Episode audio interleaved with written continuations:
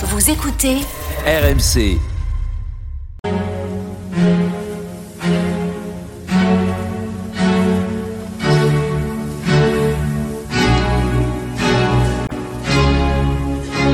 Église d'aujourd'hui, une émission de Régis Burnet.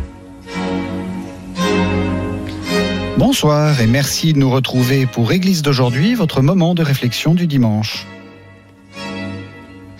Le pape, combien de divisions La vieille boutade de Staline à Pierre Laval, qui lui demandait de respecter les libertés religieuses, pourrait s'appliquer aujourd'hui à la France. Les catholiques français, combien de divisions au-delà des discours triomphalistes des uns, qui pointent les foules de Lourdes et des déplacements des papes en France, et des discours catastrophistes des autres, qui parlent du nombre de communions tous les dimanches, où se trouve la vérité je reçois ce soir une sociologue, Céline Béraud, qui va nous aider à voir où on en est aujourd'hui et à démêler le vrai du faux. Bonsoir Céline Béraud. Bonsoir Régis Burnet. Céline Béraud, vous êtes sociologue, vous êtes directrice d'études à l'école des hautes études en sciences sociales et vous venez de faire paraître aux éditions du Seuil le catholicisme français à l'épreuve des scandales sexuels. Alors, dans votre livre, vous parlez des scandales sexuels, mais vous faites aussi une sorte de paysage hein, de la situation des, des, catholiques en France et vous parlez de contraction d'ensemble. Alors, avant de, de parler de cette contraction. Euh, vous êtes sociologue, donc vous êtes, vous êtes une femme sérieuse. Quels sont les indices? Sur quoi on se, on se base pour parler de contraction? Alors il y a des indices quantitatifs hein, qui nous sont donnés par euh, par des grandes enquêtes et qui nous permettent euh, euh, de comparer l'évolution en France dans le temps, mais aussi de comparer l'évolution entre ce qui se passe en France et ce qui se passe dans d'autres pays qui mhm. sont de tradition catholique majoritaire et qui aussi connaissent un phénomène de, de déprise catholique. Je pense à la Belgique par exemple, à l'Espagne, à l'Italie, au Québec également. et donc c'est il y a un certain nombre d'enquêtes qui, valent pour l'Europe. Et ce que nous montre, par exemple, l'enquête sur les valeurs des Européens, c'est que euh, 1981, c'est la première euh, enquête quantitative qui a réalisé euh, sur ce thème-là. Et euh, à l'époque, on a encore 7 euh, personnes sur 10 qui se déclarent catholiques en France. 7 hein, sur 10 7 en 81 à l'époque de l'élection du président Mitterrand. voilà, et au début du pontificat de Jean-Paul II. Et au début du pontificat de Jean-Paul II. Euh, si on prend la, la dernière euh, enquête qui date de 2018, on n'a plus que 32% des personnes enquêtées qui, euh, qui se déclarent catholiques. Mhm. Alors, avec, si on veut dresser un tableau un petit peu plus large, euh, une pluralisation du paysage religieux, ce qui veut dire que à côté des catholiques, alors la France est un pays pluriel de, depuis depuis très longtemps, une présence juive, protestante et même musulmane, hein, qui n'est pas assez récente que ça, mais qui a cru au cours de ces dernières années. Mais en fait, lorsqu'on regarde la catégorie qui a la plus augmenté, c'est en fait le groupe des 100 religions c'est-à-dire des personnes qui aujourd'hui ne se reconnaissent plus une religion. Et euh, parmi ces personnes-là, euh, un grand nombre sont euh, des personnes qui sont des ex-catholiques, c'est-à-dire qu'à un moment euh, dans leur enfance ont été socialisées dans le catholicisme. Ça, c'est vrai pour les générations qui ont, euh, je dirais, plus de 45 ans. Pour les jeunes générations, euh, on voit des générations qui n'ont plus connu du tout de lien au catholicisme, ni un lien rituel de type le baptême, ni un lien de socialisation, que ce soit au cours du catéchisme ou dans la famille. Hein. Les, chiffres des enfants catéchisés, c'est un autre indicateur quantitatif intéressant, ont énormément, énormément baissé. on considère que c'est peut-être un enfant sur quatre qui aujourd'hui, dans les classes, dans une classe entre le CE2 et le, et le CM2, ont une forme euh, de socialisation au catholicisme par le biais du catéchisme, avec de fortes disparités euh, locales. Alors justement, vous dites un tiers finalement hein, de, gens qui se reconnaissent catholiques. Euh, est-ce qu'on peut dire que c'est un tiers de gens qui sont à la messe? Non, parce que si les, taux d'appartenance ont baissé, parallèlement, les taux de pratique régulière ont tout autant, euh, tout autant baissé. C'est quoi la distinction? Alors, euh, depuis euh, la fin des années 60, on considère que une personne pratiquante régulière est une personne qui va au moins une fois par mois à la messe.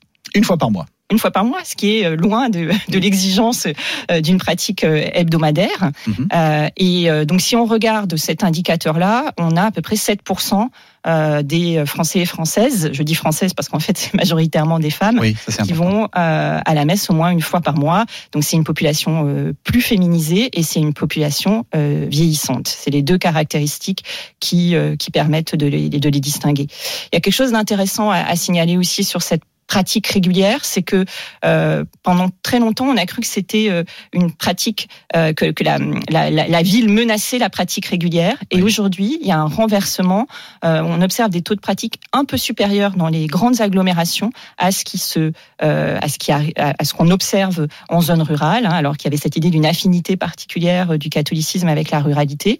et ça, c'est probablement lié à, à un effet d'offre, c'est-à-dire parce qu'un autre indicateur très important pour mesurer cette déprise, c'est euh, regarder la diminution du nombre de prêtres, puisque dans le catholicisme, les prêtres ont un rôle central. Hein. ils sont les seuls à pouvoir délivrer un certain nombre de, sacrements et notamment à pouvoir euh, euh, dire la messe. Et lorsqu'on regarde, voilà, il y a autour de 8000 prêtres diocésains aujourd'hui. il y en a 20% de moins qu'il y a 10 ans. Donc la, la, baisse est tout à fait significative. Chaque année, il y a euh, autour de 75 prêtres diocésains qui sont ordonnés il y a entre 350 et 450 décès. Ces prêtres sont assez mal répartis.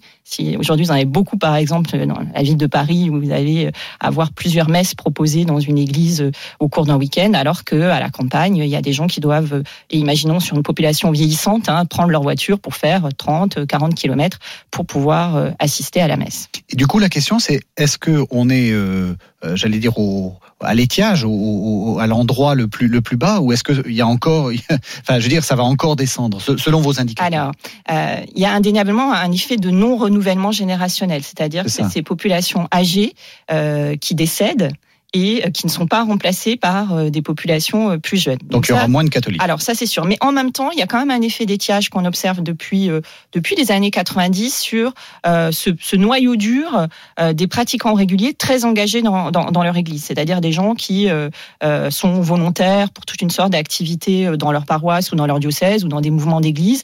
Et ça, ce, ce, ce petit groupe-là, ce noyau dur, il est beaucoup moins érodé que que l'ensemble. C'est les 7 oui, c'est oui, c'est les 7%, oui, oui. Qui deviendront peut-être 5%, mais oui, mais, qui restent des gens très très euh, très mobilisés et très engagés. Et qui descendra pas à 1%. Mm. Ah oui. Je suis sociologue, hein, je ne fais pas de. Vous n'êtes pas, vous êtes pas, c'est vrai. Prédiction, mais. voilà, donc ça, ça, il y a un effet d'étiage. Est-ce que, est-ce que justement le, les, les, scandales, on en parlera la, semaine prochaine. Est-ce que les scandales ont euh, engendré des, des sortes de désengagement de protestation oui. Euh, C'est-à-dire que les gens, quand même, ont été choqués, les gens, terriblement les, choqués. Les catholiques, et y compris justement ce noyau dur hein, de, de, personnes très attachées à l'institution.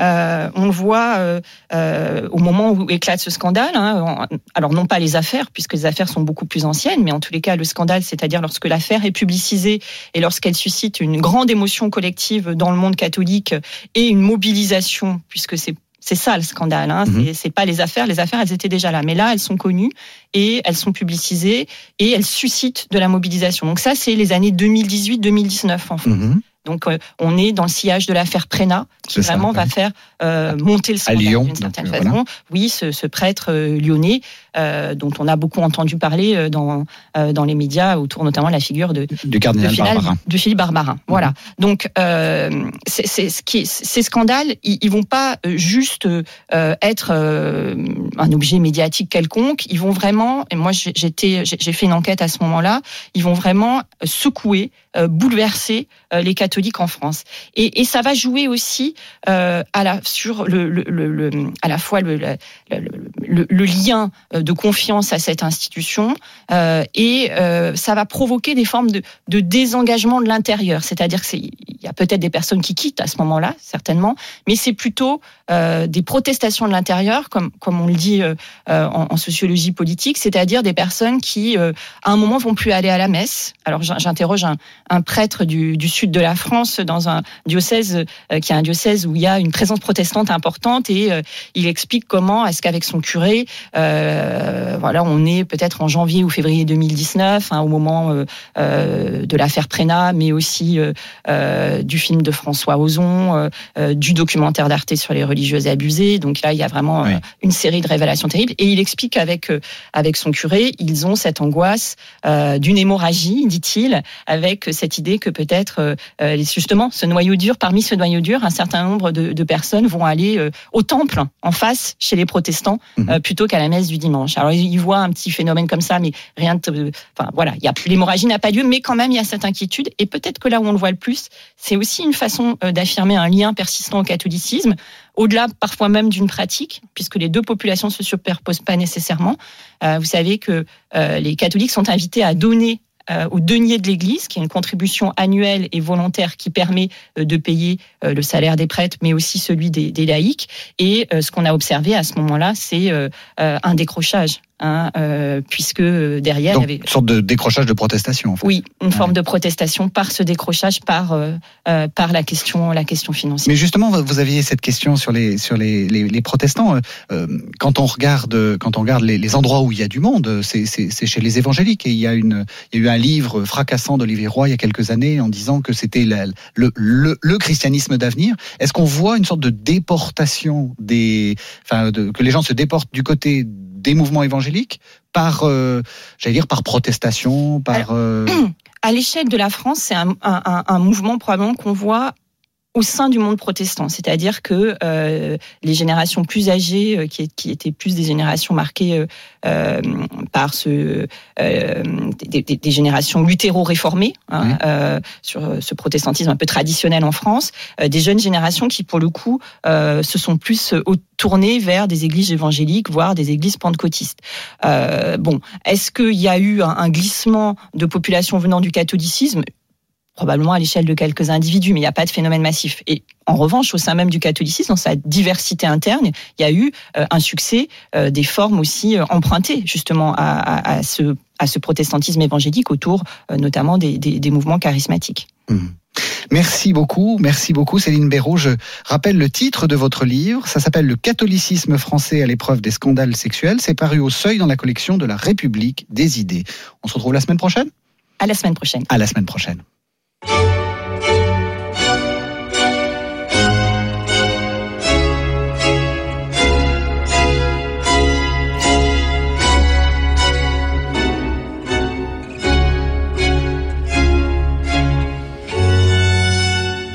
C'était Église d'aujourd'hui, une émission de Régis Burnet que vous pouvez retrouver en podcast sur le site internet rmc.fr.